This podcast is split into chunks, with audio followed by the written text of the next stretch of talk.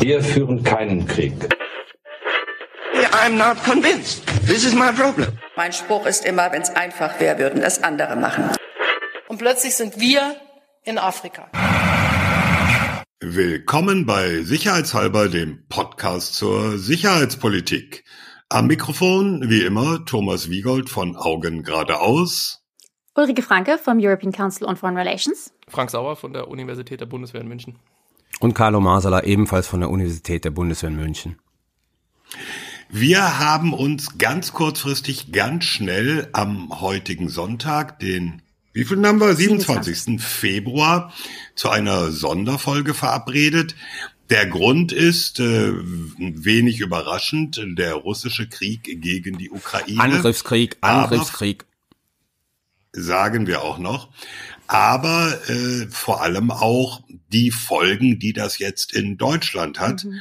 Und da hat es heute am Sonntag einige sehr überraschende Entwicklungen gegeben. Dazu sagen wir gleich mehr. Aber erst einmal ähm, sage ich, das ist eine sehr schnell verabredete Sonderfolge. Wir werden uns sicherlich auch noch in einer ausführlichen Folge mit diesen ganzen Ereignissen, mit den ganzen Folgen auseinandersetzen. Aber weil uns auch viele Zuschriften von HörerInnen erreicht haben, die gefragt haben, ja, macht ihr denn was? Ja, wir machen was und zwar jetzt. Und wir konnten am eigentlich geplanten Termin nichts machen. Genau. Krankheitsbedenken. Genau. Ja, also wir, wir hätten eigentlich schon äh, eine Folge aufnehmen wollen. Aber ähm, jetzt kommen wir nur dazu, heute das zu machen. Ja, es hängt auch damit zusammen, Corona äh, ist auch an unserem Quartett nicht spurlos vorübergegangen. Wir hatten ein paar zeitlich versetzte ja, Corona-Fälle und dann konnte erst der eine nicht und dann der andere nicht. Jetzt sind wir alle soweit klar. Äh, aber es kam ja noch etwas dazu, das wissen einige schon. Wir hatten am 24. Februar, am vergangenen Donnerstag, nicht nur eine internationale Zeitenwende mit diesem russischen Angriffskrieg, sondern wir hatten auch in unserem Team eine ganz persönliche Zeitenwende. In der Tat. Ich hörte gerade Friedrich Merz zu, der so sagte, es gibt ein Vorher und ein Nachher vom 24. Februar. Und das stimmt zumindest, ähm, also das stimmt auf jeden Fall geopolitisch und das stimmt eben auch tatsächlich bei mir persönlich, ähm, weil am 24. Februar äh, dann mein kleiner Sohn geboren wurde, der jetzt vielleicht auch im Juhu, Hintergrund ein bisschen Glückwunsch. Hört man ihn? Hört man ihn? Toll. Äh, ich, ich glaube nicht. Schauen wir mal. Vielleicht Okay. kommt er gleich noch Mach, mal vorbei. mach ihn und mal wach, mach ihn mal wach, pieks ihn. Nein.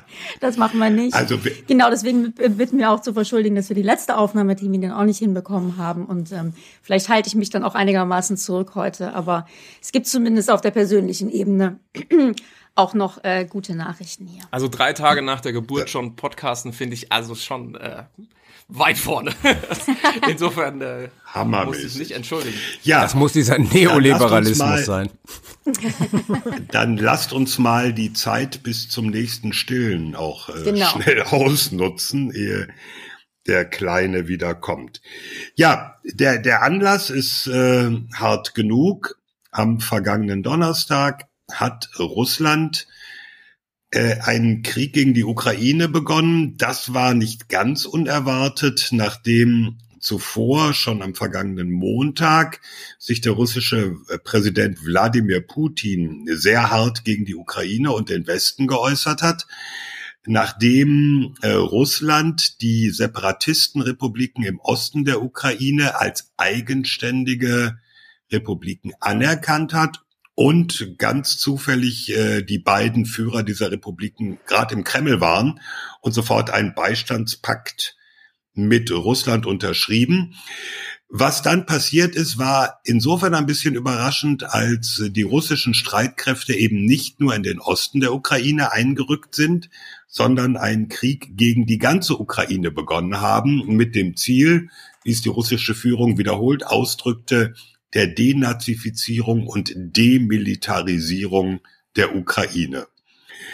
Dieser Krieg läuft und ähm, erstaunlich ist jetzt am vierten Tag dieses Krieges, wie anscheinend erfolgreich der Widerstand der ukrainischen Streitkräfte ist Hm. gegen die Russen, die offensichtlich nicht so schnell vorankommen, wie es geplant schien, soweit wir das von außen beurteilen können. Es ist bei diesem Nebel des Krieges ja sehr viel unklar und äh, da wollen wir auch gar nicht so detailliert drauf einsteigen. Das wird man sicherlich äh, mit etwas zeitlichem Abstand noch besser beurteilen können. Entscheidend ist aber auch etwas ganz anderes, was dieses russische Vorgehen erreicht hat, nämlich eine sehr starke Geschlossenheit im Westen, sozusagen eine Stärkung der NATO, äh, die ja ein französischer Präsident vor, ist glaube ich noch nicht mal ein Jahr her, für Hirntod erklärt hat, äh, die aber auf einmal sehr geschlossen da steht. Und seit dem heutigen Sonntag haben wir eben auch noch die, die neue Entwicklung oder eigentlich schon seit gestern Abend, dass Deutschland gleich zwei sehr richtungsweisende Kurswechsel vorgenommen hat in seiner Sicherheits- und Verteidigungspolitik. Zum einen wurde am Samstagabend nach Monaten der Ablehnung von der Bundesregierung entschieden, ja, auch Deutschland liefert Waffen an die Ukraine, folgt damit dem Beispiel anderer europäischer Länder, der USA und Kanadas. Und heute dann die Regierungserklärung von Bundeskanzler Olaf Scholz, dass nämlich die Bundeswehr eine massive, wirklich sehr massive finanzielle Unterstützung bekommen soll. Die Rede ist von einem Sondervermögen für die Bundeswehr in Höhe von 100 Milliarden. Ich muss es nochmal sagen, weil das ist richtig Geld. 100 Milliarden Euro. Kannst du kurz erklären, was das ist, ein Sondervermögen? Ja, ja sage ich gleich. Und das kommt noch dazu, das immer wieder umstrittene Zwei-Prozent-Ziel der NATO, hm. die sogenannte NATO-Quote, also das zwei Prozent des Bruttoinlandsprodukts für den Verteidigungshaushalt aufgewendet werden. Das war in Deutschland nie Thomas, erreicht. Darf ich, ganz, darf ich ganz kurz was sagen? Der, ja. der Originalwortlaut von Olaf Scholz war mehr als zwei Prozent. Ja, ja genau. das, das war auch der Grund, weswegen meine Kinnlade äh, auf der Schreibtischoberfläche lag, ganz kurz. Ganz, ganz kurz weil Thomas steigt ja gleich ein, was ein Sondervermögen ist. Wichtig auch noch, dieses Sondervermögen soll im Grundgesetz festgeschrieben werden. Ja. Auch Olaf Scholz, Originalzitat. Da, da warb er um die Unterstützung ja. des Bundestages, um das zu tun. Also das ist noch nicht. Ja, gemacht, weil da, da, dafür braucht er ja eine Zweidrittelmehrheit, glaube ich, für die Grundgesetzänderung, um das da reinzuschreiben. Wenn man sich vor Augen führt, wie lange über zwei Prozent gesprochen wurde und wie kontrovers. Ja. Und das jetzt alles in einer ja. Rede sozusagen ja. als erledigt zu betrachten, ist schon erstaunlich. Also bevor, so, Und, bevor ja. Thomas ähm, das Sondervermögen erklärt, ein ganz kurzer Eindruck. Es ist erstaunlich, inwieweit in 48 Stunden Eckpfeiler deutscher Außenpolitik seit 1990 komplett abgeräumt wurden. Ja. In, in was für einer Geschwindigkeit? Innerhalb von 48 Stunden. Und ganz offensichtlich parteiübergreifend, ja. wenn man jetzt die AfD und die Linkspartei außen vor lässt. Und selbst da hat sich einiges getan. Das finde ich auch krass. Ja. Aber ja. Thomas macht vor allen Dingen auch wirklich mal die Liste fertig, weil wie, wie Carlo sagt, in einer Rede, es wurde eigentlich alles abgeräumt und mir ist gar nichts, mir fällt gar nichts ein, was irgendwie noch nicht, nicht genannt wurde. Ja, also es, es wurde genannt, das muss man ja dazu sagen, sowas wie bewaffnete Drohnen, ja, was die SPD noch äh, im Wahlkampf des vorigen Jahres fast zerlegt hat. Die sind jetzt kein Thema, sondern sollen so schnell wie möglich äh, beschafft werden. Das ist im Grunde genommen eine Entscheidung, die auch schnell getroffen werden kann, weil die stehen in Israel und äh, das muss jetzt technisch umgesetzt werden. Nukleare Teilhabe, äh, neue Flugzeuge dafür, äh, da hat Scholz sich auch vorsichtig für die F-35 ausgesprochen wollen wir an der Stelle jetzt auch nicht vertiefen. Eurofighter äh, weiterentwickeln für elektronische Kriegführung.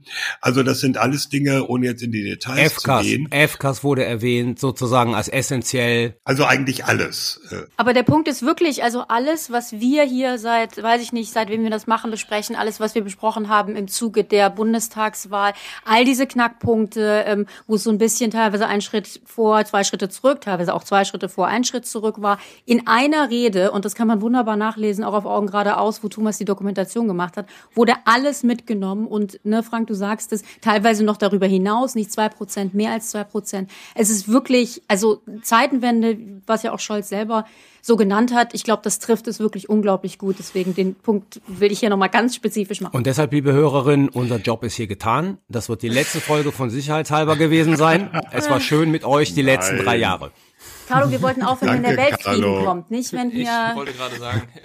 genau. Thomas, da, ja, genau. la, lass Thomas erstmal erklären, was Sondervermögen ist. Ja, die 100 Milliarden. Steht immer noch aus. Es, es ist ja nicht so, ähm, dass das heißt, äh, ab übermorgen hat die Bundeswehr jetzt 100 Milliarden mehr, sondern dieses Sondervermögen ist ein abgesicherter Etat sozusagen, der über die kommenden Jahre zur Verfügung steht und der natürlich auch orientiert ist an den Planungen, die die Bundeswehr auch schon für die nächsten Jahre hat, im Grunde genommen bis 2030, 2031. Es gibt eine Langfristplanung, was beschafft werden soll, was aufgestellt werden soll. Insofern äh, ist das quasi die finanzielle Absicherung dessen, was die Bundeswehr für ihre langfristige Planung aufgeschrieben hat. Das ist der eine Punkt. Der andere Punkt, und das ist, glaube ich, genauso wichtig, wir haben äh, in der Vergangenheit, aber auch bei dieser berühmten Äußerung von Heeresinspekteur Alfons Mais vergangene Woche. Da hat er gesagt, ja, wir stehen blank da, wir haben nichts. Ähm, haben wir immer wieder auch mal darauf hingewiesen, mehr oder weniger deutlich. Es geht eben nicht nur um die großen langfristigen Vorhaben wie FCAS oder neue Flugzeuge für die nukleare Teilhabe, sondern es geht darum, dass die Bundeswehr auch im laufenden Betrieb ähm, ja einfach massive Defizite hat, die finanziell nicht aufgefüllt werden können. Also die Frage ist jetzt nicht, wie viel zig Milliarden für neue Kampfjets, neue Hubschrauber und ähnliches. Das ist auch eine Frage. Aber es fängt bei ganz simplen Dingen an, wie dem Munitionsvorrat der Bundeswehr. Da gibt's ja Forderungen von der NATO, was jedes Mitgliedsland als Vorrat im Depot liegen haben sollte. In der Regel ist es so ein 30 Tage Vorrat Kampfbeladung. Und äh, da gibt's dann die Schätzungen, auch des Generalinspekteurs der Bundeswehr, allein die Munitionsvorräte der Bundeswehr auf diesen geforderten Vorrat, das ist nicht zusätzlich, da ist nichts obendrauf, allein das, was stehende NATO-Forderung ist, diese Depots so aufzufüllen, kostet irgendwo zwischen 10 und 20 Milliarden. Oh, ich hatte in Erinnerung 20 bis 30. Äh, die Zahlen schwanken immer so ein bisschen, ist immer die Frage, was man da reinrechnet. Aber wenn man irgendwo sagt, ja, so um die 20, vielleicht ein bisschen drunter, da sind da Neuentwicklungen nicht mit drin, aber nur sozusagen more of the same. Also das, was schon da ist, aber eben in ausreichender Zahl. Es geht um vergleichsweise Kleinigkeiten. Kleidung. Wie nach Kleidung, ja. also Plattenträger, äh, Helme, Schuhe, Nachtsichtgeräte, Nachtsichtgeräte also per, per, persönliche also Ausrüstung von Soldatinnen, sagen wir es mal so. Aus, genau. Also alles, Aus, alles was Ausrüstung. nicht Ausrüstung. Ausrüstung. Ja.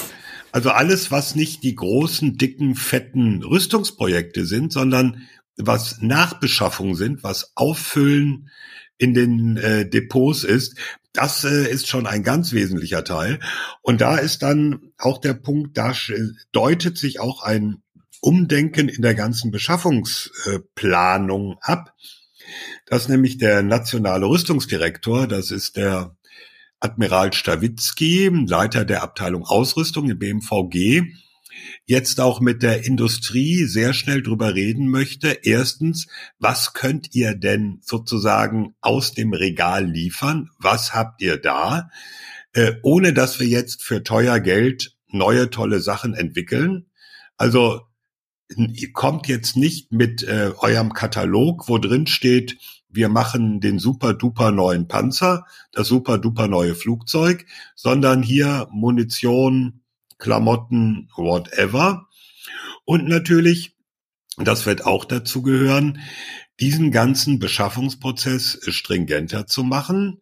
Also ähm, ein bisschen hakt es ja auch immer daran, um es an einem Beispiel deutlich zu machen, vor etwa fünf Jahren hat die damalige Verteidigungsministerin Ursula von der Leyen gesagt, die Bundeswehr braucht ein neues Gewehr. Das G36 taugt nichts. Und wenn die Frage kommt, wo stehen wir jetzt? Nächste Woche, kann ich euch sagen, findet vor dem Oberlandesgericht Düsseldorf eine Verhandlung statt, in der es um den Stand des Vergabeverfahrens geht. Ja. ja. Äh, und da reden wir nicht über ein Großprojekt, da reden wir über technologisch vergleichsweise simple Dinge wie ein Gewehr. Aber darf ich ganz kurz was dazufügen? Ich weiß, Frank meldet, nee, ich nehme erstmal Frank, weil der meldet sich die ganze Zeit. Jetzt bin ich der aus dem Konzept. Sag du deinen Punkt und dann ich sammle mich. Ja, ich finde, ähm, also Thomas ist jetzt schon sehr stark sozusagen in diesen, ähm, was fehlt und wie teuer und, und so weiter. Ich finde, Christian Lindner hat einen sehr klugen Satz gesagt in seiner Rede heute im Deutschen Bundestag und ähm, das ist, glaube ich, etwas, was demnächst ansteht. Der hat gesagt, wir werden auch über die Strukturen der Bundeswehr sprechen müssen, ja, über ihren Auftrag.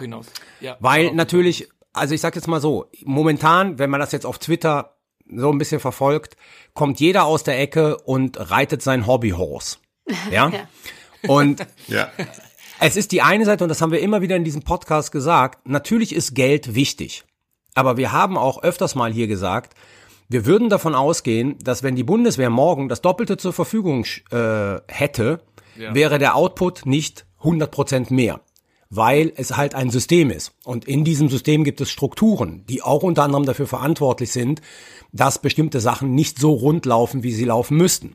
Und natürlich glaube ich, das ist meine persönliche Auffassung, und deswegen habe ich Christian Lindner zitiert, dass sozusagen diese ganze Frage, bevor jetzt jeder mit seiner Shoppinglist kommt, ähm, es gibt ein paar Sachen, die kann man relativ schnell machen, weil die auch schon haushaltsreif sind. Ja, also sozusagen die liegen schon da zur Verabschiedung und jetzt hat man äh, das Geld. Mhm.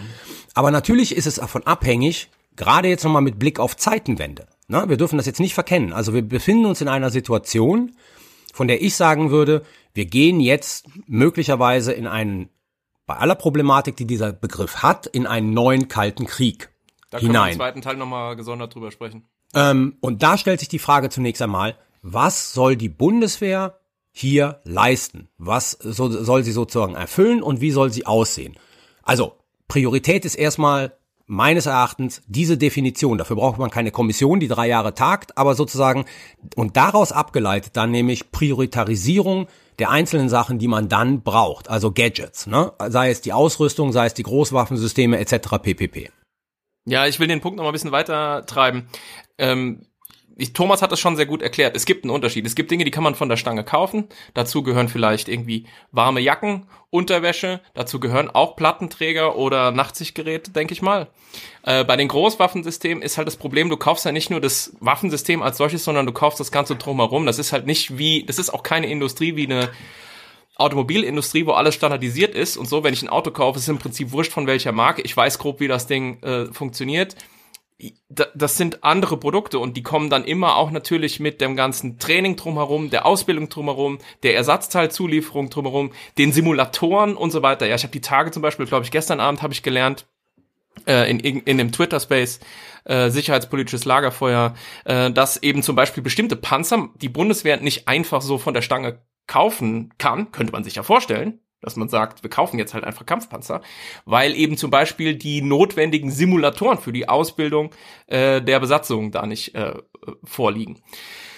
Also will sagen, viel Geld ist das eine, bestimmte Dinge kann man davon sofort kaufen, andere möglicherweise nicht. Und dann haben wir noch gar nicht über bestimmte juristische Komplikationen, wie zum Beispiel eben europäische Ausschreibungen und Vergaberecht. Und das kann man relativ gut und schnell aus, das kann man relativ gut und schnell aussetzen übrigens, ne? Also da schieben ja, wir da, da, da gehe ich auch davon aus, habe ich ja inzwischen auch schon sozusagen genug äh, interessante Erfahrungen äh, gemacht mit Blick auf ähm, die Möglichkeit der Politik dann doch, wenn politischer Wille vorherrscht, bestimmte Prozesse enorm zu beschleunigen. Und ich habe den Eindruck, wir leben jetzt gerade dieser Tage in so einer historischen Situation, wo solche ähm, Windows of Opportunity sich möglicherweise öffnen. Aber ich will nur zu bedenken geben, dass es diese Dinge noch gibt. Und eine Sache will ich noch äh, vertiefend dazu sagen.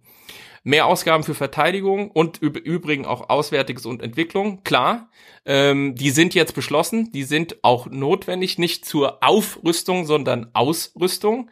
Aber sie sind nicht hinreichend. Ich habe äh, Stichwort Hobbyhorses auf Twitter reiten, äh, reiten geschrieben, die Zäsur, die wir jetzt hier beobachten, muss in den Köpfen, Strukturen, Prozessen ankommen. Genau, absolut richtig. Sonst zerwaltet die Ministerialbürokratie das alles und dann bleibt von dieser Zeitenwende nichts übrig außer Lippenbekenntnisse und Altpapier und natürlich ähm, auch noch mehr Staatsschulden. Das heißt, jetzt ist eigentlich auch der Moment, Kulturwandel in den ja. Institutionen und Organisationen zu fordern und zu befördern. Die Anzahl dieser Ja, auch in der Gesell auch in der Gesellschaft, Frank. Auch in der, auch in Gesellschaft. der Gesellschaft. Okay. Da will ich auch noch was dazu sagen, vielleicht im zweiten Teil, wenn wir überlegen, was das alles auf lange Sicht bedeuten könnte, wie man da bestimmte Leute einfach mitnehmen muss und auch ein bisschen Rücksicht, glaube ich, walten lassen muss mit Blick auf Otto Normalverbraucherinnen auf der Straße. Aber um diesen Punkt zu Ende zu bringen, ich glaube, die Anzahl dieser informellen Vetospieler, die bei all diesen Prozessen immer beteiligt sind, muss drastisch reduziert werden. Es müssen kürzere Wege ähm, äh, gefunden werden, um Dinge zu entscheiden. Die entscheidenden Themen müssen gebündelt werden und die müssen nah an den Hausleitungen entschieden werden. Und es muss Schluss sein mit dieser, mit diesen Redundanzen und diesen verteilten Zuständigkeiten überall. Die Verantwortungsdiffusion und diese endlos Prüfschleifen, die müssen, wenn diese Zäsur sich tatsächlich niederschlagen soll und nicht nur ein Erkenntnis sein soll. Mit denen muss Schluss sein. Zwei Punkte vielleicht. Also zum ersten, was du gesagt hast mit dem, es muss in den Köpfen ankommen, absolut. Ich äh, würde tatsächlich sagen, nach der Diskussion heute sieht es so aus, als sei es zumindest politisch eigentlich durch die Bank weg ziemlich in den Köpfen angekommen. Also ich fand selbst die Reden von der Linken und der AfD. Und natürlich, die Linke sagt weiterhin, Aufrüstung ähm, ist nicht die Lösung. Ich bleibe, ich bin sehr bei Frank, der sagt, es geht vor allen Dingen um Ausrüstung. Aber selbst die Linke sagt, wir haben die Absichten Russlands falsch eingeschätzt. Russland ist der Aggressor. Ähm, auch von der AfD kamen gewisse ähm, Aussagen, die jetzt nicht komplett absurd waren. Also ich, ich würde wirklich sagen, zumindest auf der politischen Ebene hat sich da schon wahnsinnig viel getan und ich erwarte eigentlich auch, dass sich das gesellschaftlich ähm, ja, dass auch der gesellschaftlich sehr viel passiert ist. Ich wollte noch, weil du ganz kurz die europäische Komponente angesprochen hast, äh, Frank, einen Punkt machen, denn ähm, ich glaube, es war Tobias, äh, ähm, sorry, Christian Lindner, der die europäische Taxonomie angesprochen hat. Wir sind nie dazu gekommen, das in Sicherheitshalber zu diskutieren, aber innerhalb der EU gibt es, beziehungsweise würde ich jetzt sagen, gab es ähm, bis vor kurzem Diskussionen darüber, ob denn vielleicht eine neue Taxonomie eingeführt werden sollte, dass quasi Investitionen. Sag mal, was das ist. Ja, also es geht letztendlich darum, dass, dass das Investitionen in Verteidigungsgüter ähm, und eben Unterstützung von der Verteidigungsindustrie als ähm, ja letztendlich sozial schlecht angesehen wird und deswegen nicht von äh, Vorteilen ähm, profitieren kann, im Gegensatz, äh, im Gegenteil auch Nachteile hat. Und das ist natürlich ob der Tatsache, dass die EU äh, ja eigentlich ihre Verteidigungsfähigkeiten aufbauen will, sowieso schon recht erstaunlich. Und ich würde jetzt mal ganz schwer davon ausgehen, dass eben auch sowas jetzt einfach vom Tisch ist, weil eben in ganz Europa äh, sich da wirklich gerade was tut und, und klar wird, dass ja auch, auch Verteidigungssysteme und die Verteidigungsindustrie in Europa gebraucht wird. Also ich, ich denke, da, da tut sich wirklich jetzt überall ähm, etwas. Ich wollte jetzt ganz kurz noch sagen zu diesem Mentalitätswandel oder zum Wahrnehmungswandel auch zwei Punkte. Ähm, ich habe heute mit jemandem aus der Beschaffungsplanung äh, gesprochen in der Bundeswehr, der sagte, wir müssen ja auch äh, von unserem Friedensbetriebsdenken wegkommen. Äh, also ein typisches Beispiel ist, da stehen Autos, die werden als nicht einsatzfähig markiert. Warum? Weil der Blinker vorne links nicht geht. Das ist zwar nach der deutschen Straßenverkehrszulassungsordnung ein erheblicher Mangel, und führt dazu, dass dieses Auto nicht verwendet werden darf. Aber es ist ja nicht so, dass dieses Auto nicht äh, gefechtsbereit, würde die Bundeswehr sagen, dass dieses Auto nicht einsatzfähig ist. Und da scheint mir, gibt es ein gewisses Umdenken zu sagen, okay, bei diesen ganzen erschreckenden Klarstandsmeldungen, äh, haben wir ja in den vergangenen Wochen immer wieder gehört, einsatzfähig nur so und so viel Panzer, Hubschrauber, Flugzeuge, was auch immer, muss man anders als bisher unterscheiden, was ist wirklich ein Mangel, wo es gefährlich ist, diesen Hubschrauber zu fliegen und deswegen bleibt er am Boden oder wo geht nur das zweite Lämpchen hinten in der Kabine nicht richtig und deswegen bleibt er am Boden. Also dieses Umdenken scheint äh, erkannt und da ähm, scheint mir vielleicht auch etwas zu passieren. Und das hat, glaube ich, noch mehr Auswirkung als mehr Geld. Ja, das ist wieder, das ist wieder der Punkt, ne? Mehr Geld alleine wird's nicht verbessern, ja, sondern es braucht genau, eines umfassenden genau. Mentalitätswandels bei allen Ebenen, die damit irgendwie befasst sind. Und dazu gilt natürlich auch, ne, ein deutscher Hubschrauber muss nicht nach der deutschen Straßenverkehrsordnung äh, sozusagen flugfähig sein. Das ist genau das, was du hier sagst. Also sowieso ja. nicht, weil in der Straßenverkehrsordnung steht kein Hubschrauber drin. Also, das zweite, und das wollte ich nur anmerken, das hat auch sehr viel mit, mit, mit Wahrnehmung zu tun. Das werden wir in den nächsten Tagen vielleicht sehen. Ähm, wir haben ja gehört äh, in den vergangenen Tagen die Verstärkung auch durch die Bundeswehr an der Ostflanke der NATO also zusätzliche Soldaten nach Litauen und so weiter. Und da ist mir eins aufgefallen, ich glaube, das ist noch gar nicht so angekommen. Es ist auch äh, im Gespräch oder in der Planung eine zusätzliche Kompanie nach Litauen. Mhm. Das Interessante ist, die geht nicht nach Rukla, wo diese NATO Battlegroup ist und wird da diese Battlegroup aufstocken, sondern das ist eine Marinesicherungskompanie und die geht nach Klaipeda, das ist eine Hafenstadt in Litauen nördlich von Kaliningrad. Da geht es also darum, einen Hafen kriegsmäßig abzusichern. Und wenn man sich das bewusst macht, dann sieht man schon, wie äh, anders auch in der Denke jetzt an diese Situation rangegangen wird. Wollen wir abschließend noch ein bisschen es wagen, über den Tellerrand hinauszudenken? Ja, leg ja. mal los.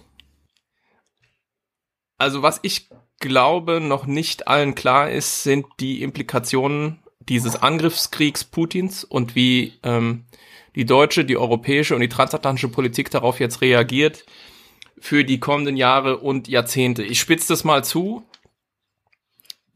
weil der Begriff von Carlo auch schon genannt wurde. Also dieser neue Erdenbürger von Ulrike wird in einem neuen Kalten Krieg aufwachsen. Das wird nicht History Reloaded sein, aber es wird ein System sein, in dem Westeuropa mit den transatlantischen Verbündeten versucht, sofern das System Putin kurz- und mittelfristig nicht implodiert und sich irgendetwas sehr Unvorhergesehenes entwickelt, versucht, die Möglichkeit erneuter russischer Aggression einzudämmen.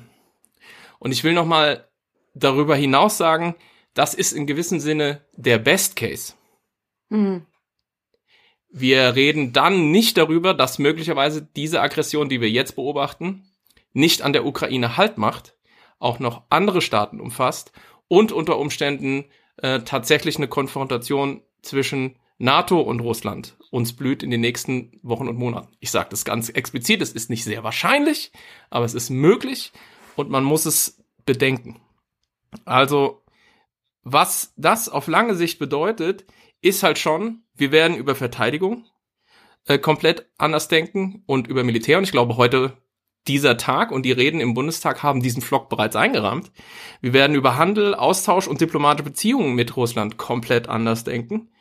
Und das ist eben das, wenn ähm, ja durch die Bank alle deutschen Politikerinnen und Politiker gerade von einer historischen Zäsur sprechen. Damit ist gemeint, dass Putin, Putin, nicht Russland, entschieden hat, die europäische Sicherheitsarchitektur der letzten 30 Jahre zu zerschlagen.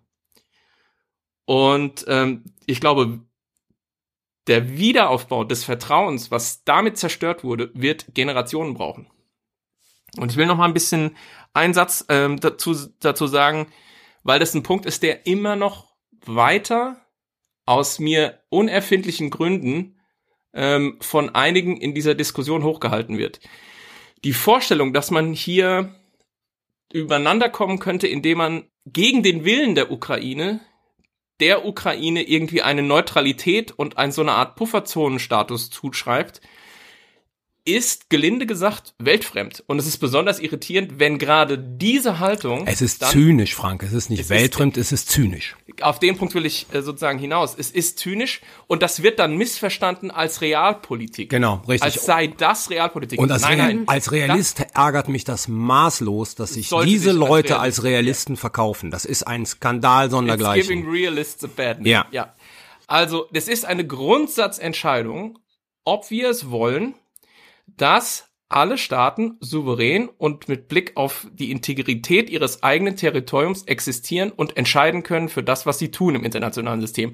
So war das internationale System gedacht und so ist eigentlich Staatsräson der Bundesrepublik Deutschland. Wollen wir das auch behalten und bewahren und müssen das in diesem Falle jetzt auch tatsächlich verteidigen. Es ist eine Grundsatzentscheidung, ob das Recht des Stärkeren gilt oder ob Recht des Gesetzes gilt. Und mal davon ganz abgesehen, das mit der ukrainischen Neutralität wurde ja probiert.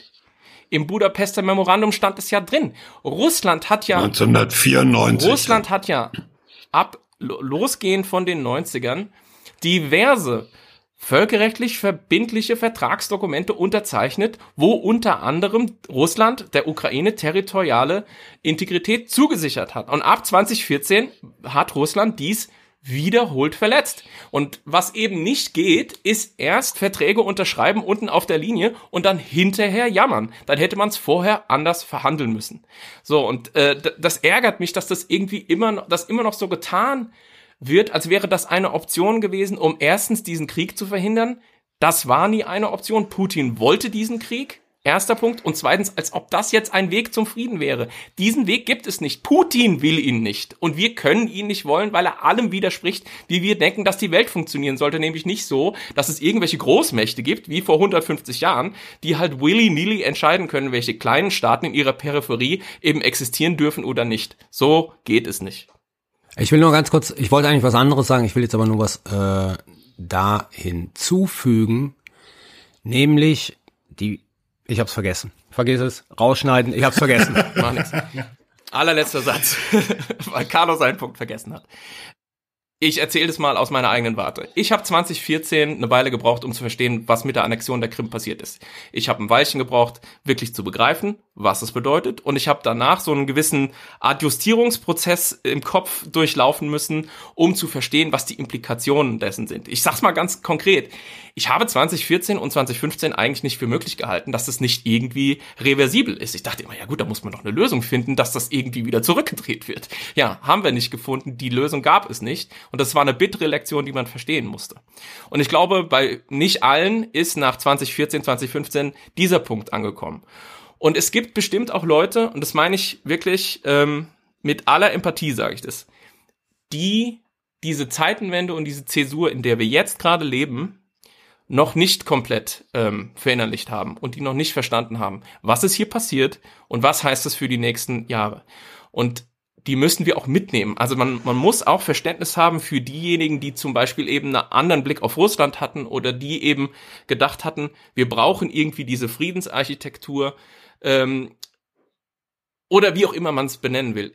Da haben wir auch als deutsche Gesellschaft, glaube ich, extrem viel zu tun in den nächsten Jahren, um uns da alle drauf zu verständigen, dass eben das, was wir uns ja erhofft hatten in den letzten 30 Jahren, von Putin innerhalb von den letzten drei Tagen einfach zerschlagen worden ist.